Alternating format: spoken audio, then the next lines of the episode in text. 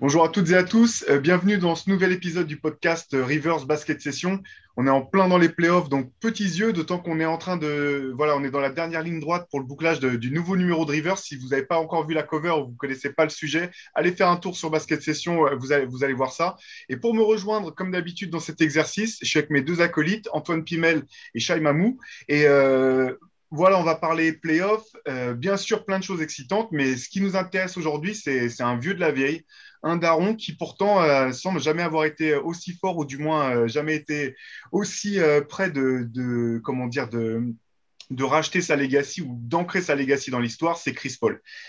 comment ça va les gars? Eh ben ça va, nickel. Donc bon, Chris Paul. Hein, alors la question c'est depuis le temps qu'on l'attendait, on n'y croyait presque plus. Finalement, je, vous, avant de vous passer la parole, je vais vous confier mon sentiment. C'est vrai que quand j'ai vu dans le match 1 des, du premier tour des playoffs face aux Lakers, quand je l'ai vu se rouler par terre en se tenant l'épaule, je me suis dit, bon, bah, c'est mort pour lui. C'est décidément l'un des joueurs les plus talentueux et les, plus maudits euh, de l'histoire de la NBA. Et finalement, derrière, euh, on a pu le voir revenir. On a vu les Suns sortir les Lakers et être très bien engagés maintenant dans ce, deuxième tour des playoffs. Quel est votre, votre sentiment un petit peu euh, au sujet de, à la fois de l'état de Chris Paul et de l'état de cette équipe des Suns qui n'en finit plus de surprendre? Euh, Antoine, on va commencer par toi. Moi, déjà, je dois, je dois faire mon mea culpa parce qu'il me semble qu'il y a deux semaines, dans, dans un podcast, j'avais dit que les Suns, c'était. Quand on parlait des Lakers, j'avais dit que c'était peut-être pas l'équipe non plus la plus impressionnante, mais franchement, je pense que je me suis trompé et que je les ai jugés un peu vite parce qu'en fait, c'est très très fort et c'est très très fort avec Chris Paul à la baguette. Il est, il est parfait en fait là dans son rôle. Je n'ai plus la stat exacte, mais je crois que sur les quatre derniers matchs, il a fait genre 50 passes pour 4 balles perdues. Un, truc comme ça. Ah, mais son, ratio, attends, excuse-moi de t'arrêter tout de suite, mais le ratio, là, il est. On a beau savoir que c'est un point god par, par excellence, là, c'est complètement dingue. Hier, je vais simplement vous donner ses stats d'hier. Donc, il termine avec 17 points en 30 minutes, 15, bases, 15 passes décisives, 0 balles perdues. Euh, voilà, depuis le début des playoffs, c'est assez, assez fou parce que je vais vous dire ça tout de suite. Le maximum de, balles de ballons qu'il ait perdu sur un match durant ces playoffs, c'était tout simplement 3 dans le deuxième match face aux Lakers, alors qu'il avait l'épaule à moitié en, à moitié en morceaux. Donc, euh, niveau ratio, enfin, ratio pas décisif, balles perdues, on a l'impression que c'est encore plus fou que, que par le passé. ce, qui est, ce, qui est, génial, euh, c'est que là, en fait, on est en train de, de redécouvrir que c'est peut-être le dernier euh, vrai meneur à l'ancienne euh, qu'on ait en NBA parce que on est un peu dans une ère de, combo guards où, où, les mecs euh, voilà, jouent sur les deux postes.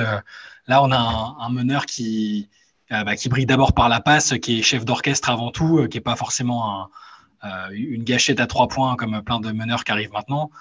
il, est un peu, il est un peu entre deux époques et, et, je pensais comme toi, Théo, quand je l'ai vu, quand je l'ai vu par terre, je me suis dit, c'est pas possible, le type j'ai pas les chiffres en tête, mais j'ai l'impression qu'il que c'est la dixième série de, de playoffs de sa carrière où, euh, euh, où, il est, où, il est, au top, où son équipe il la bonifie comme personne d'autre et où, euh, et où il se blesse de façon complètement anodine presque et où derrière il peut pas jouer à 100%. Et au final là, ben, il est tombé sur une équipe qui était moins bien physiquement que, que, lui, avec deux joueurs moins bien physiquement que lui, et, et, ça a passé. Il a serré les dents, c'était impressionnant. Et ouais, moi, c'est vraiment ce qui me frappe le plus. Là, tu parlais du ratio assist-turnover.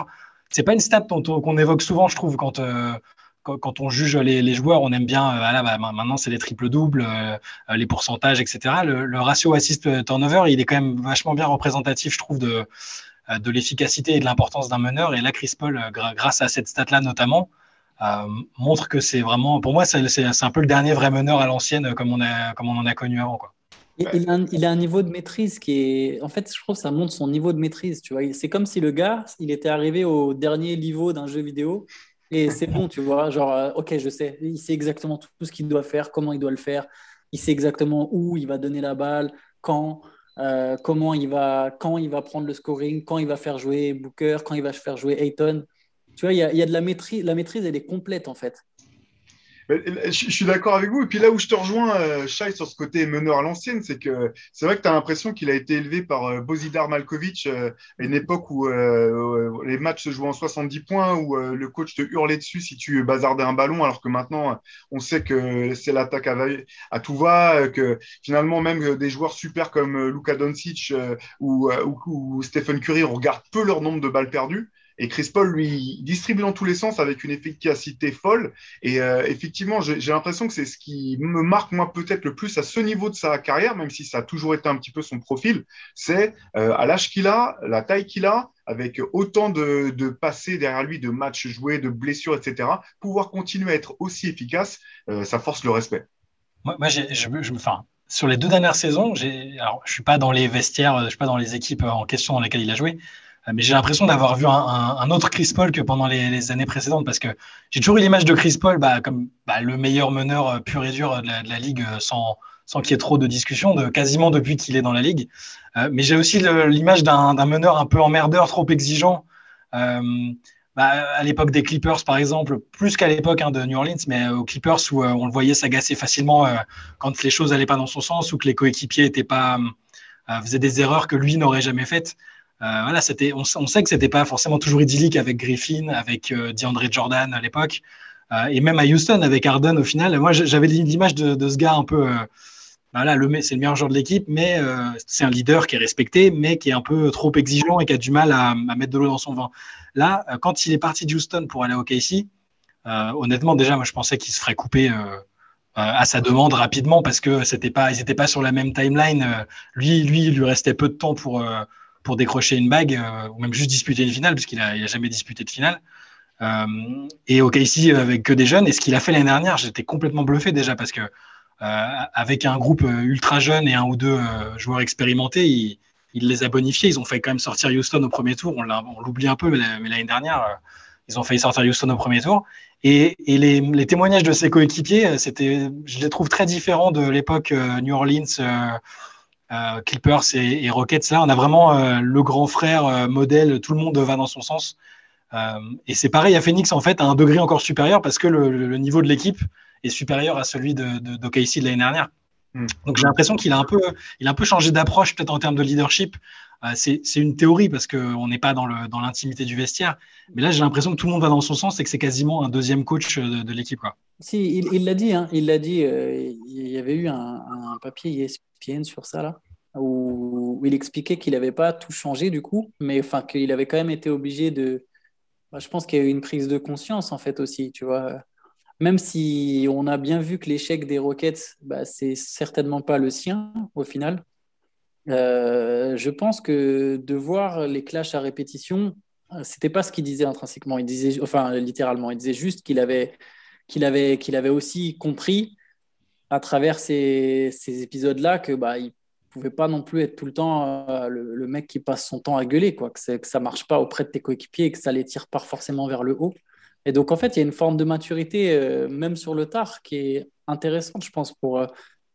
Parce que je sais pas si Booker ou Ayton, c'est des mecs, si tu, si tu prends le Chris Paul des Clippers, qui est peut-être plus fort en niveau de jeu, mais qui est une autre mentalité, je pense qu'il les fait fuir et que ça clash plus, beaucoup plus facilement que là, alors que là, tout se passe bien, ils vont, ils vont tous dans le même sens. Quoi.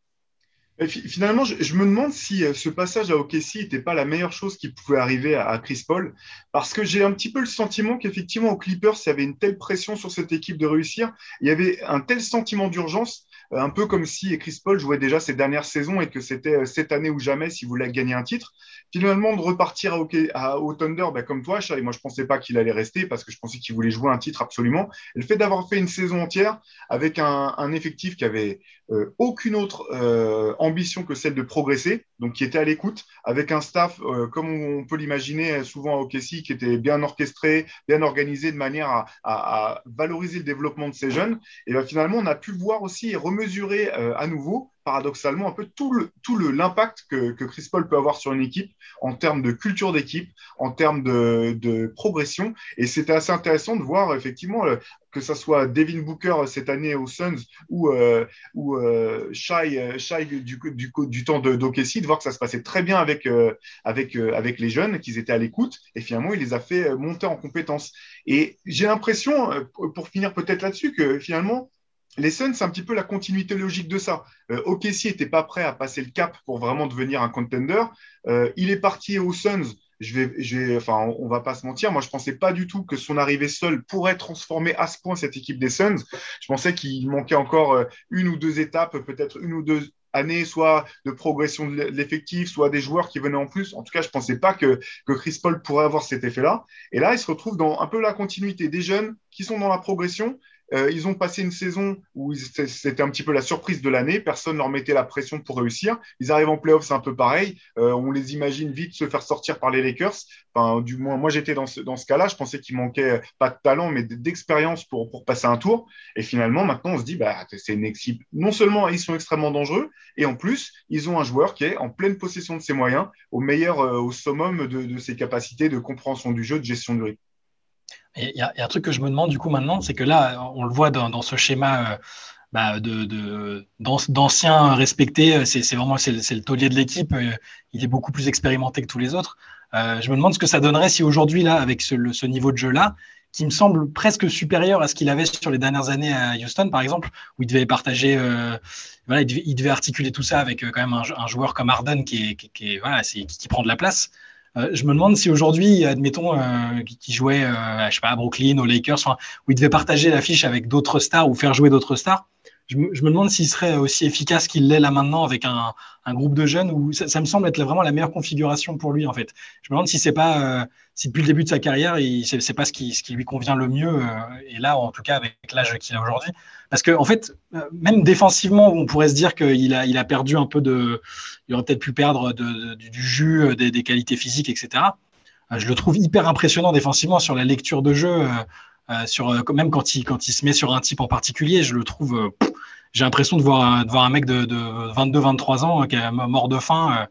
Donc je me demande si, si on le voyait aujourd'hui dans, un, dans une super team, par exemple, parce qu'il il a été dans des, des semi-super teams avant. Je me demande ce que ça donnerait en fait. Mais la question, le pire, c'est qu'elle elle peut, je crois que lui-même, il va devoir se la poser parce que, en fait, il a une option là sur la prochaine année sur la prochaine saison. Il y avait une rumeur comme quoi il était prêt à, la, à, se retrouver sur le marché, mais pour signer un contrat plus long.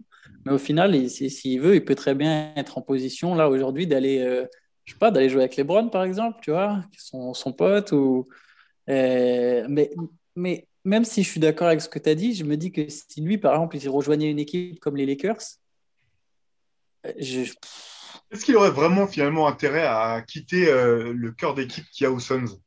Je suis pas sûr, hein, mais c'est une bonne question. Est-ce que là, si tu es à sa place, toi, tu, tu, tu, tu, pars de Phoenix ou tu restes à Phoenix? Bah là, je pense que. Voilà, mais de toute façon, euh, ce, qui, est un peu. Moi, ce que je trouve fascinant avec cette équipe de Phoenix, c'est que euh, c'est un petit peu comme euh, dans tous les films hollywoodiens sur des super, des, des super-héros. Le passage le plus intéressant, je trouve, à chaque fois, c'est le début quand le super-héros découvre ses pouvoirs, il ne sait pas jusqu'où il peut aller, il ne sait pas s'il les maîtrise, etc. Et c'est les Suns, alors je ne pense pas qu'ils soient, sont peut-être pas du niveau d'un Wolverine ou d'un Spider-Man, mais quelque part, je trouve qu'il y a un petit peu ça où ils connaissent pas non plus leur potentiel. Et donc, là, j'avoue que je suis un peu étonné par leur rendement et j'ai du mal à, me dire finalement, est-ce que cette équipe, cette équipe peut pas espérer euh, aller jusqu'au bout? Dans une euh, cette année avec un effectif euh, qui fonctionne bien, un petit peu dans l'euphorie. là, finalement, ils ont déjà quand même été testés un peu par les Lakers. Quand avec la blessure de Chris Paul, une défaite, ils auraient très bien pu baisser la tête, se, comment dire, courber les chines, mais finalement, avec Monty Williams à la baguette, un bon leader de terrain en plein, finalement au, plein, au top de ses moyens comme Chris Paul, je me demande jusqu'où cette équipe peut aller cette année. Après, il y a Brooklyn, hein, les mecs. Hein. oui, mais si, honnêtement, si, les Suns font finale NBA, je trouve que ça serait très dur pour Chris Paul de partir. Oui, oui, c'est clair. Mais si tu si tu t'arrêtes en finale de conférence, tu fais sortir par Utah ou par Los Angeles, euh, donc es, parce que là maintenant on peut parler de sa, legacy. Tu, tu vas avoir, euh, il, va avoir 36 ou il a déjà eu 36 Il a 36. Il a 36. Donc, tu vas, as, 36, tu te diriges vers tes 37 euh, l'an prochain et tu n'as jamais disputé de finale et c'est le dernier contrat que tu vas signer. Enfin, en tout cas, tu peux te libérer de ton contrat pour signer le dernier contrat de ta carrière. Est-ce que tu n'es pas tenté d'aller jouer une bague ah, et si après tu peux te dire que tu peux la jouer à Phoenix, effectivement, avec le même raisonnement que tu as eu, mais imaginons que tu sortes en finale de conférence. Je pense qu'il y a encore un gap, mais bon, je les ai sous-estimés une fois, peut-être que ça leur portera encore chance. je pense qu'il y a encore un gap entre les Suns et d'autres équipes. C'est ça la question. Parce que, est-ce que les Suns, est-ce que là, les Suns profitent d'une d'une ouverture sur une saison particulière avec euh, où en temps normal les Lakers avec LeBron et Anthony Davis à même à 80%, ils seraient, je pense qu'ils seraient passés. Hein, c'est pas c'est pas pour manquer de respect à Phoenix, mais je pense qu'ils seraient passés. Euh, si l'année prochaine ils disent bon, euh, allez run it back, on, on, remet ça, on a toujours Chris Paul, on a Booker, on a le, noyau dur de l'effectif, peut-être une ou deux recrues parce que mine de rien, Phoenix, c'est une ville qui est attirante aux États-Unis. Euh, c'est une des villes qui est, en plein boom où les gens aiment s'installer, la qualité de vie, tout ça. C'est pas impossible que des, que, des joueurs veuillent y venir. Hein. Euh, est-ce que l'année prochaine, la configuration euh, sera plus favorable? Est-ce qu'il y aura pas T'as as les Warriors qui vont peut-être revenir sous une bonne configuration, d'autres. c'est ça le truc. Je pense que ça, va être intéressant de voir ce, va, ce que lui veut en fait, parce que ça paraît fou de se dire qu'il a, il a même, il, jamais joué de finale NBA jusqu'à il y a pas longtemps. Il n'avait pas fait de finale de conférence. Enfin, c'est alors, bah, effectivement, c'est la question qui se pose. Et alors, je, vais, je, vais, me faire un petit peu l'avocat du diable euh, sur, cette thématique-là. Mais c'est vrai que euh, l'avantage finalement qu'il y a aux Suns, c'est vu la jeunesse de l'effectif, ils sont dans une dynamique où la logique veut qu'ils ne peut, puisse que progresser. Oui, Booker et Eton, ça a progressé. Au moment où ils ont Michael Bridges, Booker, euh, Eton, euh, voilà, même apprendre à encore mieux jouer ensemble parce que tout le début de, de, de, saison, on, avait, on avait eu des discussions entre nous euh, à plusieurs reprises. On avait du mal à voir si vraiment Booker et Chris Paul, ça fonctionnait autant que ça en avait l'air quand c'était sur le terrain, etc. Ils ont appris un petit peu sur le fil. Donc la logique, euh, la logique, c'est que cette équipe allait sur la pente ascendante. Alors que c'est vrai que, les, bien sûr, les Lakers, c'est attractif. Tu as LeBron, tu as Anthony Davis, mais preuve que s'il y en a un des deux qui est blessé, ou si les deux sont pas à 100%, derrière le reste de l'effectif ou euh, le reste du fonctionnement du jeu, parce que tout passe par, euh, par, les euh, te donne pas forcément plus de garanties. Enfin, du moins, c'est, je pense que c'est la question que, effectivement, tu as raison, Antoine, la question que Chris Paul va devoir se poser assez rapidement. Mais il y, a aussi que, enfin, du coup, ça me, fait penser à une interview qu'il avait donnée il y a quelques années, où tu sens que c'est quand même encore euh, vachement présent en lui, le, le, coup du trade qui avait été annulé euh, par, David Stern à l'époque où il jouait à New. Tu, sens qu'il a regretté que, ça n'avait pas pu se faire aux Lakers et, que s'il a une opportunité, qu'il a toujours pas joué de finale, LeBron c'est quand même c'est un de ses meilleurs potes dans la ligue, c'est le président du syndicat, il y a plein de trucs comme ça qui me font, qui me font en fait craindre pour Phoenix, euh, malgré que leur construction là soit parfaite, parce que c'est vrai qu'on se rend compte que les joueurs qui sont présents, euh, bah, Booker a pris un niveau euh, vraiment épatant, Michael Bridges aussi, énorme progression cette année, Ayton bien mieux que ce qu'on pensait. Ouais, notamment défensivement. Et ouais, c'est ça. Ce, ce, serait presque injuste pour Phoenix que Chris Paul s'en aille pour jouer une bague en fait, mais mais mais je me dis que c'est pas pas impossible quoi. en se mettant à sa place, à son âge, euh, parce que la, legacy elle est importante pour les joueurs quand même euh, en, NBA. Euh, ils sont jugés partout. ouais, mais toi t'as pas t'as, pas de bague, t'as pas machin. Il y, a toujours des exceptions de joueurs qui, qui disent non mais moi je m'en fous. Voilà, un, Lillard par exemple, on peut supposer, on peut, se tromper, hein, mais qui, qui il dit moi je préfère perdre avec mon équipe que machin. Mais au final, ils ont tous quand même envie à la fin d'avoir une bague et de pouvoir euh, se positionner comme, comme des, des, très grands à la fin de leur carrière, alors que s'il a, s'il a rien joué, euh, voilà, c'est compliqué. C'est vrai, là où c'est injuste. Ouais, pardon, vas-y Théo. Ouais, non, pardon, je vais, je, vais, je vais rebondir sur ce que tu dis, parce que ce qui est intéressant, mais encore une fois, euh, effectivement, en NBA, on sait qu'il n'y a pas de certitude, que la parole donnée, ou que quand tu dis en début de saison que tu veux finir ta, ta, ta carrière au, Celtics, tu peux demander un trade deux semaines et demie plus tard. Mais euh, ceci étant dit, ce qui est intéressant pour sa legacy, c'est que euh, emmener cette équipe de Phoenix, imaginons jusqu'en finale, ça serait, euh, je pense, à l'heure actuelle des, regroupements de superstars déjà établis, peut-être plus fort et peut-être, ça pourrait même peut-être ouvrir une nouvelle porte sur une autre manière de d'écrire sa legacy finalement. Parce que ce qui est intéressant avec cette équipe, c'est que Booker est très fort, ça c'est clair, euh, c'est peut-être même son équipe, mais tout le monde sait que si cette équipe peut aller loin, c'est grâce à Chris Paul avant tout, que c'est lui finalement qui a révolutionné cette équipe des Suns, dont euh, il y a encore quelques saisons, euh, que ce soit à la rédaction ou autre, euh, c'était un petit peu la blague qui tournait. Ils avaient eu sept coachs en trois ans et demi, il y avait des histoires pas possibles au niveau du management. tu disais, c'est une des franchises les moins bien gérées de, la NBA, simplement personne s'y intéresse, donc personne ne s'en rend compte. Mais là, il est un petit peu en train de contribuer à révolutionner l'image et la culture de, ce club. Faut voir s'il veut jouer pour serveur plus longtemps d'ailleurs. Hein. J'allais dire, dire que le proprio c'était important parce que les, les joueurs ils sont, enfin c'est quand même important pour eux et serveur ça reste un des proprios les plus tarés. Euh, là, là on le voit pas trop. Euh, fort heureusement, on voit, on voit d'ailleurs pas le front office du tout en fait. C'est euh, James Jones le GM, c'est ça? On, rigolait de ça. On disait, le, gars, il arrive, il finit sa carrière, il a fait sa carrière sur le dos de LeBron en, en chopant les bagues euh, en même temps que lui. Et là, on n'entend pas parler de lui. Au final, ses choix euh, jusqu'à présent euh, ont été plutôt bons. Mais le proprio reste, ça reste le mec qui a, mis des chèvres dans le bureau de son ancien GM parce que pour lui, pour lui faire comprendre qu'il fallait qu'il recrute un GOAT. Enfin, c'était des, histoires de folie et c'est toujours le même proprio en fait. C'est comme une, voilà, les, les, par exemple, les Knicks font une bonne saison, mais ça reste Dolan le proprio quoi. Et sur, euh, sur une saison d'accalmie, euh, combien de saisons euh, catastrophiques où ça peut partir en cacahuète quoi. C'est clair, bah, ouais. c'est clair que c'est compliqué. C'est compliqué pour Chris Paul. Effectivement, sa legacy, c'est quand même une chose qui, est importante.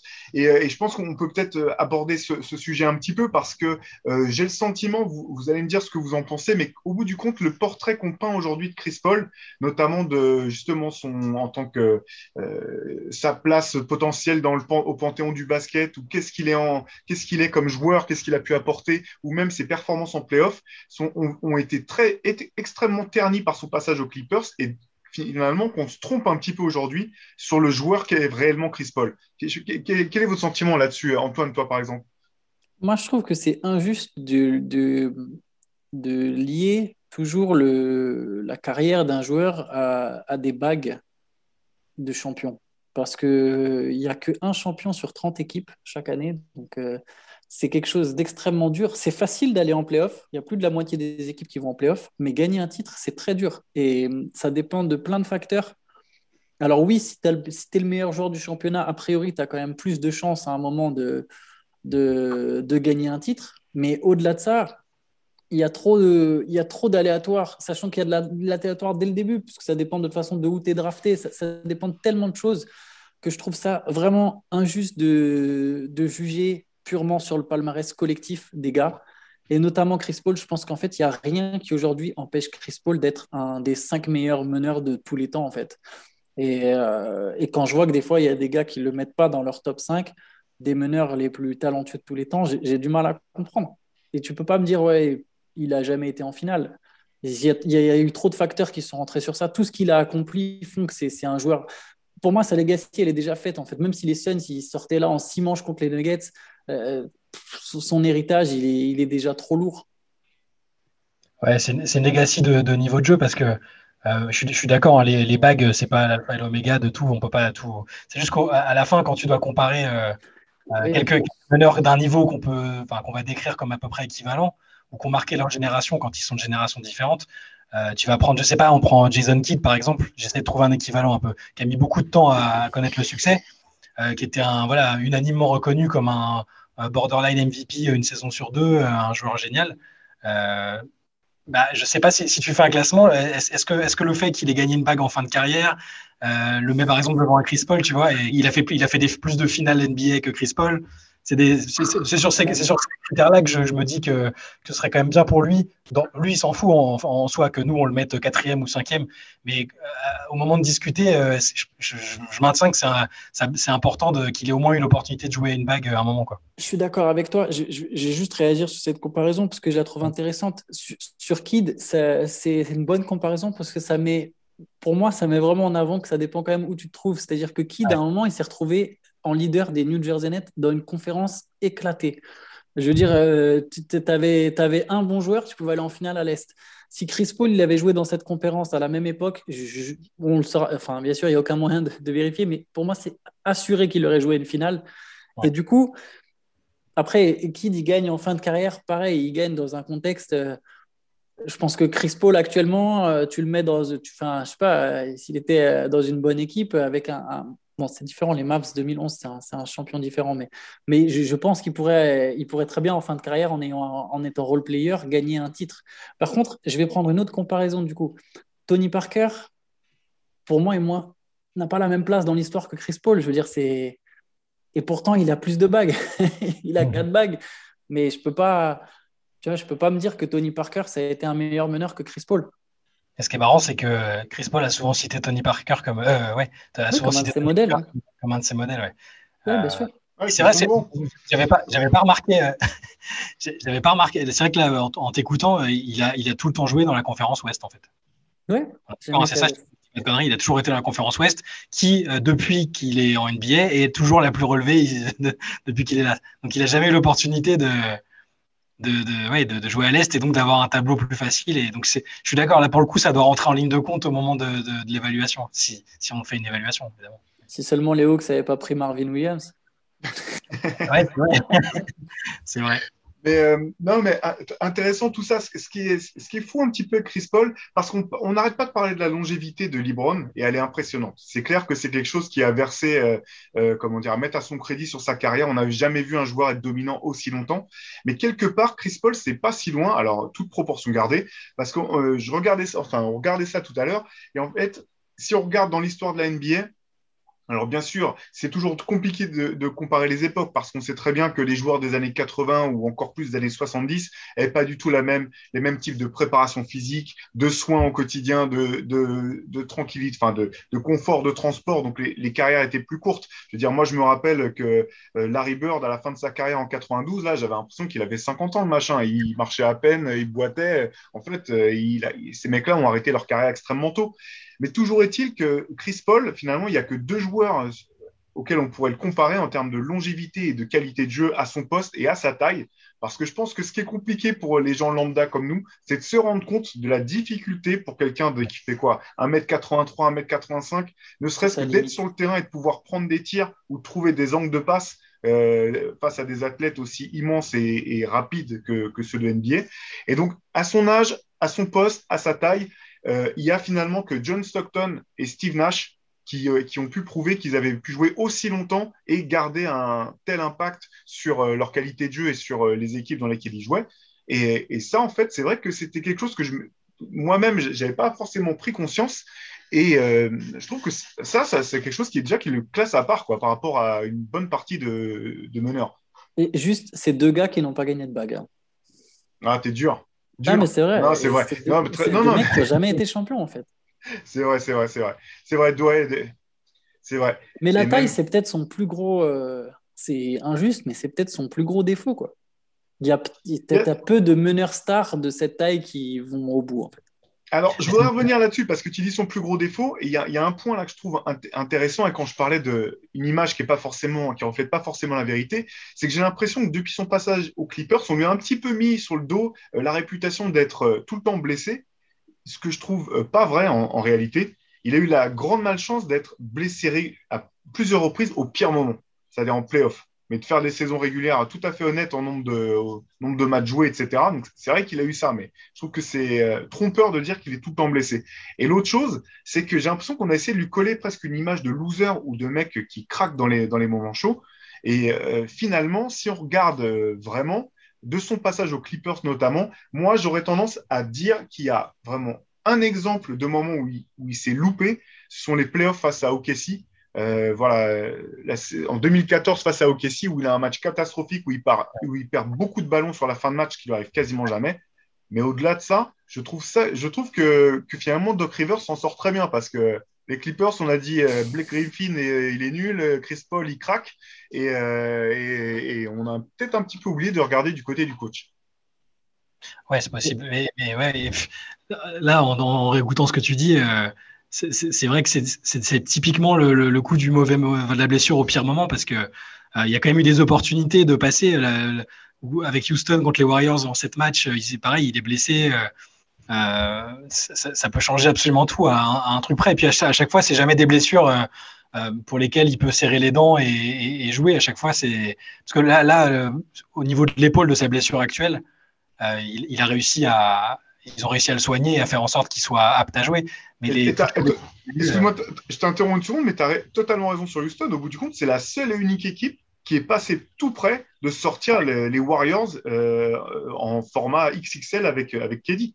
Ah oui, en 7 matchs. Euh, et, et, donc Chris Paul est blessé sur le Game 7, hein, si je ne dis pas de bêtises, le fameux où, euh, où les Rockets ratent un milliard de, de, shoot à 3 points et mènent au score. il, rate 6 et 7. Il rate Game 6 et Game 7. Les deux ah, derniers matchs, ouais. Donc euh, c'est un peu, il y a quand même une part de, de, malchance, hein, c'est ça. On peut pas, on peut pas nier ce fait-là parce que euh, il a une condition physique, il a toujours une condition physique euh, relativement, enfin irréprochable. C'est pas un type qui a une hygiène de vie déplorable, qui sort, c'est un mec sérieux. c'est vraiment un, coup de malchance, quoi. C'est qu'il a, il a, même encore, il a même encore changé parce que euh, suite à ses déboires avec les, les Rockets notamment, il a changé son régime alimentaire en devenant euh, végétarien, si je ne me trompe pas. Donc il a, redoublé d'efforts même de ce côté-ci pour, vraiment essayer de trouver euh, tous les moyens possibles pour, pour être en meilleure forme. Mais, ça, en fait, ça a toujours été un joueur clutch. C'est fou comment cette image de loser, elle est erronée. Parce qu'en réalité, il a toujours été clutch. Et je crois que l'année l'année où il se foire au Kessie. Je crois que c'est l'année où il sort les Spurs sur un game winner au game 7. Le genre de. Enfin, tu vois, un truc à la Lillard, mais qui n'est pas resté dans les mémoires parce qu'au final, la même année, il, se foire complètement sur un match clé euh, contre le Thunder. Mais au-delà de ça, ça a toujours été un joueur clutch, ça a toujours été un joueur très fort dans le quatrième quart-temps. Ça a été toujours un joueur qui a souvent pris le scoring à son compte dans le quatrième quart-temps.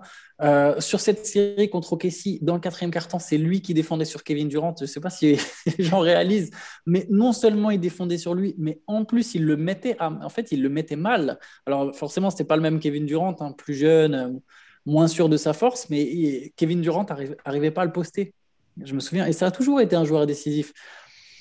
Après, les, blessures, ouais, comme vous avez dit, hein, sont arrivées au pire moment. En 2018, je pense, c'est vraiment le pire, c'est celle où ils sont pas loin de sortir les Warriors euh, et ils se blessent. Euh, tu rates game 6, game 7. Euh. du coup, c'est Harden qui se retrouve patron de la maison. Bah. Mais en fait, avec, tout ce qu'on dit depuis tout à l'heure, là, en, y réfléchissant, avec les, atouts qu'il a dans son jeu, parce que c'est un, on est d'accord que c'est un, défenseur formidable. Hein, c'est un chef d'orchestre euh, et passeur. Il va, il va être dans les meilleurs passeurs de l'histoire. Logiquement, j'ai pas le classement euh, en tête euh, ni sous les yeux, mais à la fin, on va peut-être se demander s'il s'il n'est pas passé à côté de quelque chose de. Si ça aurait pas pu être le meilleur meneur, au moins de, peut-être pas de tous les temps, je sais pas, c'est compliqué de dire ça, mais est-ce que c'est pas déjà là un des meilleurs, un des meneurs les plus complets qu'il y ait jamais eu en NBA en fait? C'est probablement euh, le meneur ou euh, l'un des meneurs avec, euh, avec Steve Nash, l'un des plus forts meneurs à, n'avoir jamais gagné de titre. Pardon. Après, c'est sûr que pour être, rentrer dans la considération pour meilleur meneur de tous les temps, il faut quand même en enquiller, en un, paquet parce que quand tu as Magic devant toi avec cinq bagues et puis un, résumé long comme le bras, c'est compliqué. Mais en tout cas, oui, tu, tu, as raison. Clairement, moi, en tant que simple fan du fan, du sport, j'ai pas forcément d'équipe préférée ou quoi que ce soit, mais au bout du compte, ça m'a fait mal de voir euh, Steve Nash partir sans bague.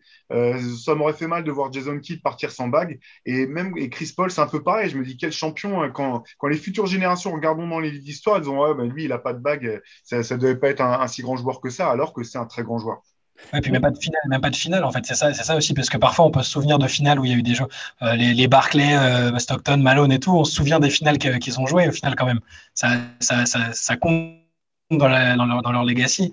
La Nash et Nash et, et Chris Paul, s'il n'y a pas de finale euh, au bout, c'est un peu dommage je trouve. Mais c'est intéressant parce que l'année où il a, sur toute sa carrière, quand tu regardes l'année où il a joué avec le plus de All-Stars, c'est aux Clippers. Et les All-Stars en question, bah, c'est Blake Griffin, un vrai All-Star. Et l'autre, c'est DeAndre Jordan. Alors, je suis pas en train de dire que DeAndre Jordan est un All-Star au rabais, mais DeAndre Jordan, il a été All-Star que quand il y avait Chris Paul dans son équipe. Ça, c'est tout ce que je peux te dire, tu vois. Et qu'à part ça, il a jamais été All-Star. Donc, en fait, c'est un mec aussi qui a. Tu vois, si, si il y avait eu des rumeurs Spurs à un moment, si Chris Paul, il avait passé une partie de sa carrière aux Spurs avec Tim Duncan, je peux pas imaginer, c'est même pas du tout un shot envers Tony Parker, hein. c'est pas du tout, mais je, ne peux pas imaginer que les Spurs n'auraient pas gagné et que Chris Paul n'aurait pas eu une bague, tu vois. Si ce transfert aux Lakers s'était fait, même si c'est un peu différent parce que la rumeur, elle est au moment où les Lakers sont déjà un peu plus sur la. Enfin, le, transfert, il devait se faire au moment où les Lakers étaient déjà un peu plus sur la pente descendante, mais je peux pas penser qu'il n'aurait pas fait une finale, tu vois avec je, à côté. Je, me permets de mettre un bémol parce que ce, ce trade, j'ai jamais vraiment compris comment c'était censé fonctionner. Parce que pour avoir vu Chris Paul jouer dans la même équipe que James Harden, j'ai du mal à comprendre comment Chris Paul et Kobe Bryant auraient pu fonctionner en termes de qui va gérer le ballon. Parce que moi, le truc qui m'avait le plus marqué de, de laisser rater de Steve Nash euh, aux Lakers, c'est qu'au bout du compte, c'est Steve Nash qui avait dû se décaler et jouer le mec en fin de course qui recevait les ballons pour, euh, pour prendre les tirs pour que Kobe soit à la création. Mais il Après. Moi, ah, c'est ce que j'allais dire. Steve Nash était, avait déjà le dos flingué euh, après 15 matchs euh, et il avait déjà 37 ou 38 ans, je crois. On est, on est, on est totalement d'accord là-dessus, mais je, je, me rappelle de ces matchs et me dire, mais c'est fou en fait. Euh, Tu as l'un des meneurs qui crée le plus de jeux de ces 15 dernières années et tu vas le mettre dans le corner. Et Kobe avait enchaîné un nombre de matchs assez impressionnant avec plus de 10 passes, etc. C'est pas pour dire que Kobe n'était pas capable de le faire. C'est juste que je suis pas sûr que c'était la non plus. Déjà à l'époque, je n'étais pas sûr que ce soit la meilleure configuration pour les Lakers. C'était une parenthèse. Hein, en non, mais tu as, raison. Non, mais tu as, tout à fait raison. Après, je pense que c'est pas le même caractère pour les Steve Nash. Il n'y aurait peut-être pas eu la même, euh, la même contestation au moment où on lui a dit ouais tu vas te mettre là-bas dans le corner. Absolument. Absolument. Y aurait eu des regards de travers genre. c'est pour ça que je me permets de noter ça. Mais, oui oui non mais c'est intéressant. Mais, mais tout ça pour dire qu'en fait je ne dis pas qu'il a joué dans des équipes de peintres parce que quand même les Clippers c'était quand même des belles équipes qui ont jamais su. Et je pense que tu as raison. Il y, a, il y, a, aussi quelque chose à creuser sur le coaching même si c'est facile des fois de remettre sur le coach. Euh, il y a eu quand même des soucis tactiques et aussi ils ont, ils ont été euh, ils sont... Le moment où je pense qu'ils étaient le plus en position de gagner, c'est le moment où les Warriors ils ont commencé à exploser en fait. Parce que je pense que leurs deux, trois premières saisons aux Clippers, ça se découvrait un peu. Griffin était encore très jeune, il n'y avait, avait, pas encore la bonne maturité. Et le moment où vraiment ils commençaient à être mûrs, ils se connaissaient tous avec Reddick, avec, avec euh, Griffin, tout ça, c'est le moment où les Warriors juste ils ont explosé. Et en fait, à partir de là, tu n'avais plus la place. quoi. Mm. Mais bon, après, oui, il a, il a, aussi joué avec Harden, qui sont des super équipes de Houston. Hein. je, il n'a pas joué dans des mauvaises équipes. Mais, mais, les Spurs, c'est intéressant ce que tu dis. Il n'a jamais eu vraiment un passage dans sa carrière où tu peux faire, euh, bah, à part aux Clippers. Non, je disais, il n'y a jamais eu un passage sur 5-6 années à part aux Clippers où vraiment tu peux. Euh, bon, enfin, il est eu aux Clippers, mais. Ouais.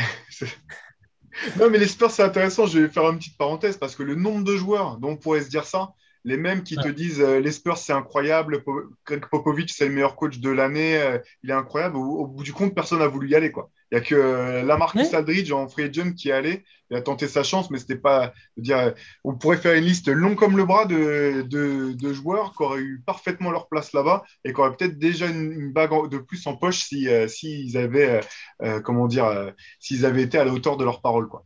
Mais vous savez quelle est la seule superstar qui a mis les Spurs dans ses destinations préférentielles en demandant son transfert? Vas-y. Vous serez surpris. C'est Kyrie Irving. je sens pas venir. c'est le seul. Comme quoi, tu vois, mais c'est le seul qui, qui, qui, a dit bah moi je veux les Spurs dans ma liste quoi. Mais c'était Kyrie ou Irving qui avait dire ça? Je sais pas. Personne ne sait. c'est le problème. Euh, mais ouais. Il y, a un autre élément que je trouvais très intéressant dans ce que, dans ce que vous souleviez tous les deux, notamment toi, Shai, c'est la défense de Chris Paul effectivement, euh, pendant l'essentiel de sa carrière, euh, l'un des meilleurs euh, défenseurs sur les postes arrière. et ce qui est intéressant, c'est que depuis quelques années, avec l'âge, je, suis tombé sur une stat qui montrait qu'il défendait moins souvent sur le ballon et plutôt maintenant sur le deuxième, plutôt dans les aides que directement en défendant sur le porteur du ballon. Et ce que tu notais tout à l'heure, Chat, il est très vrai, c'est-à-dire qu'avec son intelligence de jeu, sa lecture et euh, la vivacité qu'il a su euh, continuer à maintenir, il est toujours aussi dangereux dans ce, rôle-là euh, pour aller toucher des ballons, perturber, feinter l'aide pour reprendre son joueur, voler le ballon, etc. Et ça aussi, en fait, c'est une adaptation dont on parle rarement. Souvent, on parle des grands joueurs qui s'adaptent, mais quand on parle de ça, on parle de leur rôle offensif. Et je trouve que la manière dont il, a su s'adapter défensivement, tout en restant un vrai atout pour son équipe, c'est quelque chose qui est assez remarquable. Ouais, il y, a ça et alors, c'est un peu lié aussi, mais euh, j'en parlais aussi au début, mais le, langage corporel me, semble tellement différent chez lui là depuis euh, euh, l'année et celle d'avant. Après, c'est des comment c'est des, opinions personnelles, c'est un peu les goûts et les couleurs, mais je trouve que c'était un joueur qui pouvait agacer et qui, je pense, qui agaçait pas mal avant parce que il était tout le temps en train de parler, de contester, de, remettre tout le monde en place. Moi, j'ai le souvenir d'un sujet, je pense que c'était sur Canal à l'époque, euh, où, du coup il y avait le micro sur lui pendant, euh, pendant toute une mi-temps. Euh, et c'était, enfin, c'était inaudible, quoi. Il jactait tout le temps et il replaçait absolument tout le monde quand il avait la balle, quand il n'avait pas la balle. Après, je suppose que c'est comme ça la plupart du temps sur un terrain. voilà, au niveau pro, le meneur il doit parler et, Chris Paul c'est un des meilleurs meneurs du monde, donc il doit parler. Mais j'avais quand même l'impression que c'était, c'était trop, quoi. Et que, ah les, équipes, ils, ils, en avaient marre, quoi il parle à tout le monde, aux adversaires, à ses coéquipiers, la nana qui apporte les boissons dans, les tribunes, l'arbitre parce qu'il n'est pas placé dans la bonne zone défensive. C'est un peu là, hein. là, depuis OKC l'année dernière, encore une fois, c'est pas quantifiable, mais c'est juste, c'est une en regardant les matchs. Euh, je sais pas, il, est un peu apaisé, il apaisé, euh, serein, euh, il, ne se disperse pas, il conteste moins et il fait tout, tout est maîtrisé j'ai l'impression qu'il est, il est, au sommet de son art, même à ce niveau-là, dans, dans l'expression corporelle, si on peut dire. Mais vous pensez que les Nuggets, ils ont une chance je, rebondis sur les Suns, mais vous pensez que les Nuggets, ils ont encore une chance de passer? J'ai l'impression qu'ils sont cuits. Là, ça a l'air dur. Hein. Et tu parlais de, langage corporel, Shai. Moi, c'est ça qui m'inquiète un petit peu là sur, euh, sur, euh, sur, le dernier match, notamment des Nuggets ou autant l'an dernier, bah, finalement, c'est pour ça que moi, quand j'avais fait mes previews, là, je les avais mis, euh, je les avais mis aller en finale, les, les Nuggets, aller jusqu'en finale de conférence, pardon. Mais je les avais mis en sept matchs systématiquement parce que c'était l'équipe qui voulait jamais perdre, quoi. Mais là, j'ai aussi un petit peu l'impression qu'il, enfin, la, ah bah série, peut être longue encore. Hein. Faut, faut pas se tromper. Euh, Mais les visages étaient hyper marqués. Les visages étaient hyper marqués après le, après le game 2. Euh, Malone, dans la presse, enfin, devant les médias, il les a défoncés comme j'ai rarement vu un, coach défoncer son équipe euh, récemment. et c'est vrai que quand tu regardes, tu regardes le visage de Michael Porter Jr., par exemple, lui, pour le coup, il, bon, il a joué en playoff l'année dernière, mais il commence vraiment à découvrir le très haut niveau en playoff. le fait qu'à chaque fois, ça switch pour, pour qu'il pour qu'il puisse attaquer sur lui, notamment euh, avec Chris Paul qui s'est régalé sur lui euh, quatre ou cinq fois. Tu vois les, visages, c'est terrible. Lui, son visage, il était, euh, il regardait par terre tout le temps, et ça faisait ça avec tous les joueurs, sauf Jokic, qui à la fin a dit non, non, moi je suis pas abattu, il n'y a pas de problème. Et tous les autres, c'était dur à voir, quoi. Donc, en, temps normal, j'aurais dit bon bah 2-0, là ils vont, ils vont, ils vont recevoir deux fois à Denver, les autres ils vont être asphyxiés par l'altitude, ça va, ça va en, temps normal, ça passe, tu vois. Là, là je, je suis plus si sûr. Phoenix a montré au tour, au tour précédent qu'ils n'étaient pas là pour lâcher l'affaire et que justement avec Chris Paul, encore une fois, euh, qui connaît ces moments-là, euh, ouais, là je suis, un, je suis inquiet pour Denver. Et toi, Antoine, tu nous as pas donné ton sentiment là, du coup, sur, euh, moi, les Suns, j'avoue qu'ils m'impressionnent. Je pensais, je pensais que ça allait s'écrouler plus vite que. Enfin, s'écrouler, pas s'écrouler, mais je pensais que ça allait plus vite montrer des limites. Et en fait, j'ai l'impression que chaque match qui gagne, ou chaque, même chaque carton qui gagne, ils engrangent de la confiance. Et, et ils développent euh, quelque chose de fort entre eux qui fait que, ouais, je pense qu'il va falloir être costaud pour les sortir, en fait. Je pense qu'ils vont sortir Denver. Et quel que soit le vainqueur entre le Jazz et les Clippers, et je, le, je pense qu'en plus, ce sera les Clippers, donc ça serait, ça serait, ça serait, un, ça serait très drôle que les Clippers aient l'occasion de jouer leur première finale ah. face à Chris Paul, qui aurait l'occasion de jouer sa première finale et que chacun il se battrait. Et je pense que le Game 7, ça finirait au combat à mort avec Chris Paul en short, torse nu au milieu du terrain, en train de se battre avec tout le monde. Comme avec, comme avec l'histoire du tunnel à l'époque. Oui, ah oui. La mais, fameuse histoire du tunnel. Mais quelle que soit l'équipe, il, va falloir être solide pour les sortir. Et, mais pour en revenir à ce qu'on disait, notamment sur le choix de carrière de Chris Paul, il y a quand même un truc, c'est ce que tu disais Théo, c'est que les Suns, ils peuvent que progresser. J'ai l'impression qu'un mec comme Devin Booker, c'est un gars, il est déjà fort, mais il est lancé sur quelque chose. ça peut être intéressant de te greffer à lui et de te dire, OK, euh, là, là, il y, a une superstar. Ce n'est pas juste un All-Star, c'est une potentielle superstar euh, avec laquelle je peux jouer et finir ma carrière. Et c'est vrai que DeAndre Ayton, très honnêtement, euh, dans les previews, quand on regardait un petit peu pour préparer la série contre, contre les Nuggets, donc tu pouvais regarder les stats de saison régulière, voir qu'il avait gêné Jokic, etc. Mais bon, sur la saison régulière, tu sais jamais trop quoi, quoi en tirer. je pensais honnêtement pas qu'il aurait un tel impact euh, dans, cette série. Et du coup, si tu commences à te dire, bon, bah, finalement, DeAndre Ayton, ça peut être euh, bien plus que, ce qu'on, que le bon joueur qu'on pensait que ça serait, il y a un potentiel quand même dans cette équipe. Euh. Oui, et puis il y a une vraie. Enfin, ils ont vraiment développé des relations. Quand tu les entends parler les uns des autres, Chris Paul qui dit Michael Bridges, c'est comme mon frère on se dit, euh, on peut, on peut tous dire, bon après ça peut être de circonstances, on est d'accord, hein, c'est parce que là tout marche bien, mais il, dit, euh, bah, c'est un des meilleurs défenseurs tout court euh, en ce moment en NBA. je me rappelle que Ayton, je, me souviens à l'époque parce qu'on avait fait une news dessus, Ayton quand il expliquait quand il avait appris la signature de, enfin le trade de, Chris Paul, il avait fait trois saltos et qu'il s'était mis en danger parce que c'est un seven footer et, qu'il avait dit, c'est bon, ma carrière elle est, elle est lancée euh, je vais réussir ma carrière parce que Chris Paul va venir jouer avec moi. Quoi. Lob City, Lob City. Et voilà, un, mec comme euh, il y a un mec comme Jake Crowder qui au final se retrouve toujours dans des équipes qui euh, sont compétitives alors que tu as l'impression qu'il est juste là pour s'embrouiller avec LeBron et, Et, au final, il est là, c'est le côté un peu tough qui manque à certaines équipes. Il est là, tu sais qu'il est embrouillé, mais, mais il est là, quoi. Et vous pensez que c'est dans les temps morts de, Monty Williams là, qui dit bon deuxième carton, là Jake Crowder, donc euh, tu prends l'écran et après tu vas t'embrouiller avec euh, avec Michael Porter Jr. C'est son mode automatique, il le fait tout seul. Automatique, ça, c'est ouais, dans les fondamentaux ça. Je pense qu'ils sont à deux pièces du titre. Deux, deux joueurs. Il n'est pas forcément deux gros joueurs, mais je pense qu'il leur manque deux joueurs. Qu'est-ce qui, qu'est-ce qui leur manque comme joueur pour toi là? Parce que le banc est pas mal, hein. quand tu regardes le banc, le, banc fait du... des mecs comme Saric et tout. Ils trouvent ce que j'allais dire. Non, alors, sur le banc, je suis juste sur le banc, Cameron Payne, c'est incroyable. Ils ont relancé la carrière. Ils ont lancé la carrière. C'est incroyable. Je ne sais pas ce qui s'est passé. Je ne sais pas si c'est Monty Williams, mais rien pour ça, il aurait dû avoir le, le, le trophée de coach de l'année parce que c'est incroyable comment ce gars-là. Le best case scénario pour tout le monde, c'est que les Suns aillent au bout et qu'ils puissent trader Cameron Payne contre un gros, contre un gros joueur et que Cameron Payne signe un, max contrat parce que je vois pas, je suis pas sûr que ça, que ça se maintienne sur la durée.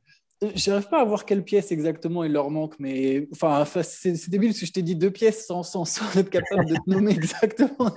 c'est vraiment débile, mais, mais je dirais qu'il manque un, un, mais pas un 4. Je voudrais un, un ailier de plus fort et un mec de plus du banc pour avoir une rotation un peu plus profonde. Mais, mais j'arrive pas à te citer un nom en fait. C'est ça que je suis en train de réfléchir à un nom. Si on part sur ce que disait Théo tout à l'heure, qui disait que l'équipe peut être que meilleure et tout ça, euh, qui a déjà un noyau en place sympa, des mecs pas très connus du banc, genre un Cameron Johnson, euh, dans, dans, une, dans, dans, une époque de l'NBA où le shoot est crucial, c'est un excellent shooter par exemple. Tu peux te dire, lui, avec un an ou deux en plus, il, il va gagner 3% à 3 points, enfin des trucs comme ça, ça peut, venir déjà de l'intérieur. Ils ont, des joueurs qui sont intéressants sur le banc aussi, je trouve. Oui, c'est vrai, mais j'aime bien le fait qu'on parle tout cela. Alors, on sait très bien que de toute façon, il y a une équipe en face qui a Kevin Durant, et James Harden, et que je ne sais même pas pourquoi on se casse la tête à se demander qui va battre Kevin Durant. Mais ça, c'est sur le papier, Antoine. Parce que tu sais bien qu'avec les Nets, tu sais jamais quelle équipe tu vas avoir sur le terrain. Euh, non, je sais, je, rigole. J'ai même pas... Le pire, c'est que j'ai même pas mis les Nets dans mon pronostic. mais, mais la réalité est en train de me rattraper en pleine tête. Tu vois, genre, ouais, mais il y a Kevin Durant quand même, tu vois, à un moment. Bon. Steve Nash, il découvre son roster à l'échauffement, comme tout le monde. Hein. ça aussi, ce serait beau une finale entre Phoenix et Steve Nash, d'ailleurs. Phoenix qui joue, ça pas sa première finale du coup, mais oui, d'Anthony, ouais. ouais. c'est vrai. Carrément. Des belles histoires.